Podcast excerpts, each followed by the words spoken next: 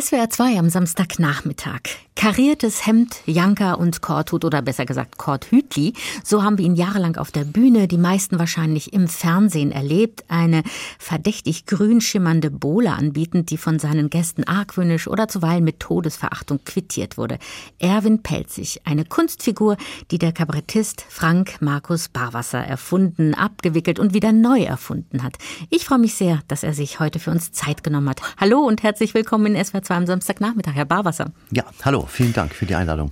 Herr Barwasser, wir haben uns tatsächlich in unserer Familie mal darüber unterhalten, ob das berühmte Korthütli wohl seit Anbeginn immer dasselbe wäre. Darum muss ich jetzt wirklich mal fragen, ist ja, es so? Ist es das ist tatsächlich so. Ich habe einfach niemals einen adäquaten Ersatz gefunden, zumal alle neuen Hüte in dieser Art zu steif, zu groß, so ohne Patina sind und dieser Hut jetzt in der Tat ist das Original.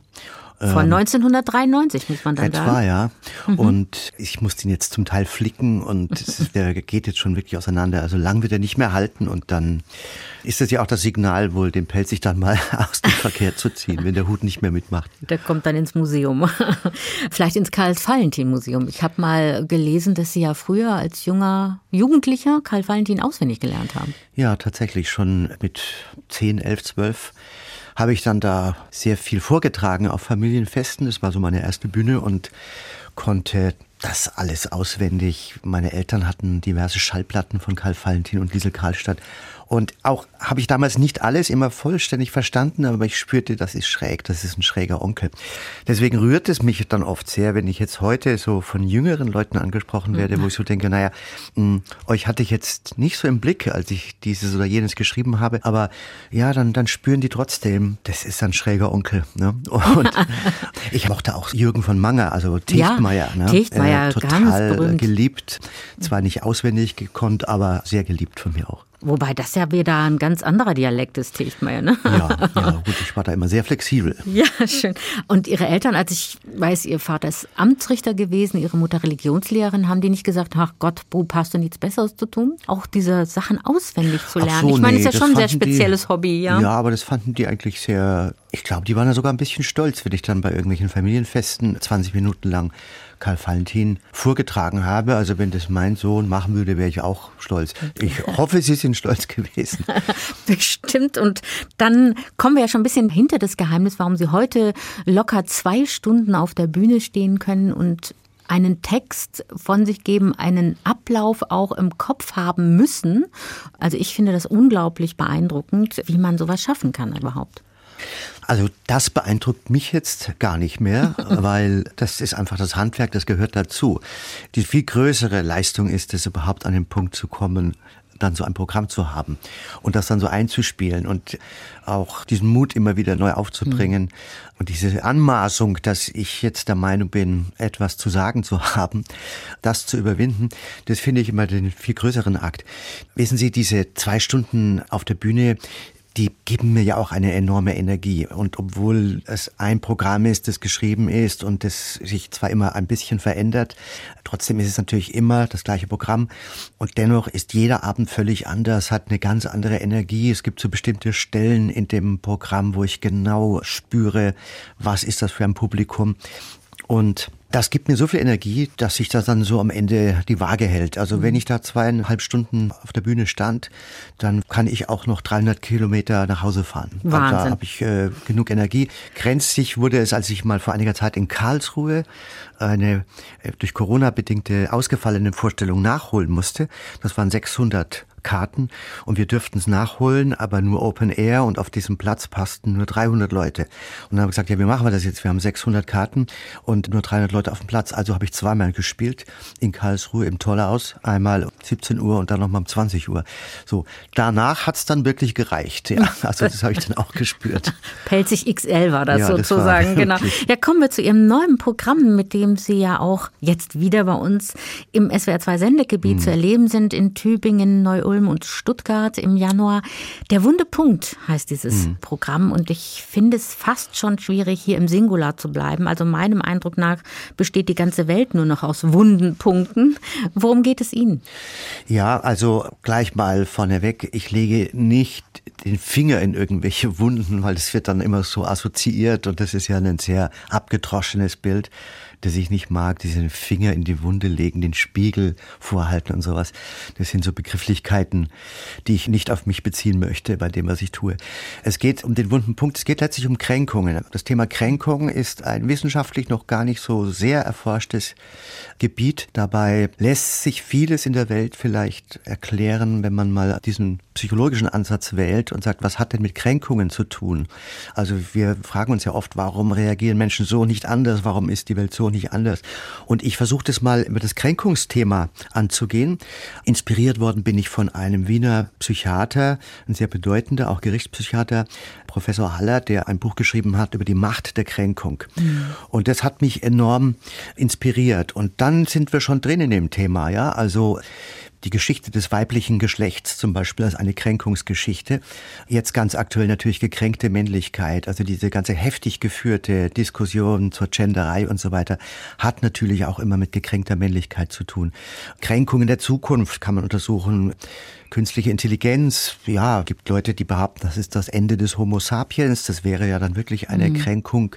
Und bis hinein in die aktuelle Politik, also wie gekränkt ist so ein Putin, wie gekränkt sind andere, was ja nichts entschuldigt, aber vielleicht manches erklären könnte. Und so ist es hochpolitisch. Und wie gesagt, das ist natürlich was anderes. Das darf man nicht verwechseln mit der Beleidigung. Ne? Die ist auch unangenehm, aber was ganz anderes. Oder wie ich im Programm sage, beleidigt werden Leberwürste, gekränkt aber werden die Seelen. Und gekränkte Seelen sind tickende Zeitbomben, beleidigte Leberwürste, nass gewordene Zündplättchen diesen Unterschied versuche ich in dem Programm der Wundepunkt rauszuarbeiten. Mhm. Jetzt geht es ja in Ihrem Programm nicht nur um Kränkungen, sondern auch um Zuversicht. Und ich stelle mir vor, an Kränkungen, da gibt es ja keinen Mangel. Aber bei der Zuversicht, da wird es vielleicht eher etwas dürftig. Haben Sie da als Kabarettist überhaupt genügend Stoff? Naja, das ist mir Zuversicht wirklich schwer. Der Philosoph Karl Popper hat ja mal gesagt, Optimismus ist Pflicht und der Dramatiker Heine Müller hat gesagt, Optimismus ist nichts anderes als ein Mangel an Information. So. Und zwischen diesen beiden Sätzen bewege ich mich. Und dann habe ich so Popper-Tage und Müller-Tage. Ne? Im Augenblick sind es dann eher Müller-Tage. Aber es ist auch wirklich, je mehr ich in die Themen eindringe und mich dann beschäftige, umso ja, umso komplizierter wird das mit der Zuversicht. Trotzdem, ja, also ich habe jetzt nicht diese Botschaft am Ende, alles wird gut, aber was ist unsere Chance? Und bei diesen gewaltigen Transformations- und Veränderungsprozessen, die auf uns zukommen, das spüren wir jetzt alle, da ändert sich gerade was oder hat sich was geändert. Die Welt wird neu geordnet, neu sortiert. Die Demokratie als Modell steht vielerorts in Frage und Klimakrise und, und, und. Was ist dann unsere Chance? Also wie reagieren wir als Individuen? Was wäre unsere Möglichkeit? Und das geht eigentlich so banal, es klingt nur über Freundlichkeit, sprich Kooperationsbereitschaft. Deswegen ist die Spezies Mensch erfolgreich gewesen, weil sie kooperationsbereit war, weil sie letztlich freundlich war zueinander. Und das gilt für die Vergangenheit und ich glaube erst recht für die Zukunft. Das ist, glaube ich, ein guter Hinweis, weil man das sehr leicht übersieht und dass man natürlich auch noch Gestaltungsmöglichkeiten hat. Viele sind ja schon sehr fatalistisch oder haben irgendwie aufgegeben, an, hm. da an Veränderungen zu glauben. Jetzt ist es ja so, dass bei ihrem neuen Programm Erwin Pelzig wieder mit seinen besten Freunden Hartmut und Dr. Göbel hm. auftritt. Wie sind denn da die Rollen verteilt? Also ist Pelzig da eher so der zuversichtlichere?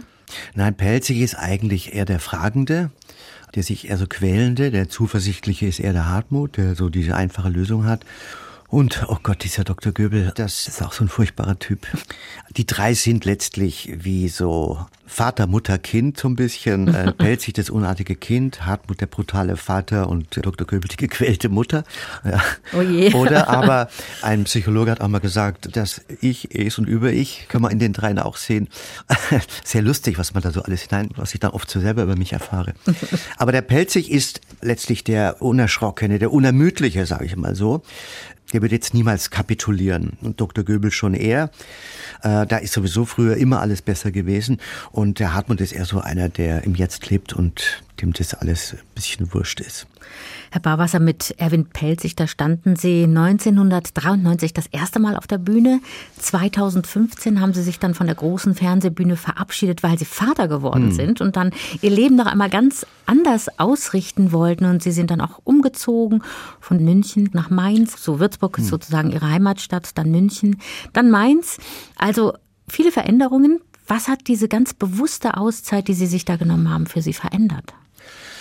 Ja, erstmal bekam ich einfach so eine Distanz zu dem, was ich da tue, äh, was immer ganz gut ist. Und diese Ausschließlichkeit, mit der ich meinen Beruf betrieben habe, auf vielen Ebenen, also Fernsehen, Radio, Bühne, da war ja jahrelang nichts anderes. Ein privates Leben hat faktisch kaum stattfinden können. Und es änderte sich dann radikal. Es war dann auch eine bewusste Entscheidung, dass ich gesagt habe, nee, also jetzt bin ich ja ein später Vater und habe erst recht keine Zeit zu verschenken, möchte jetzt also diese Jahre auch bewusst erleben. Und insofern hat sich für mich persönlich einfach so meine Einstellung mhm. zu meiner Privatheit verändert.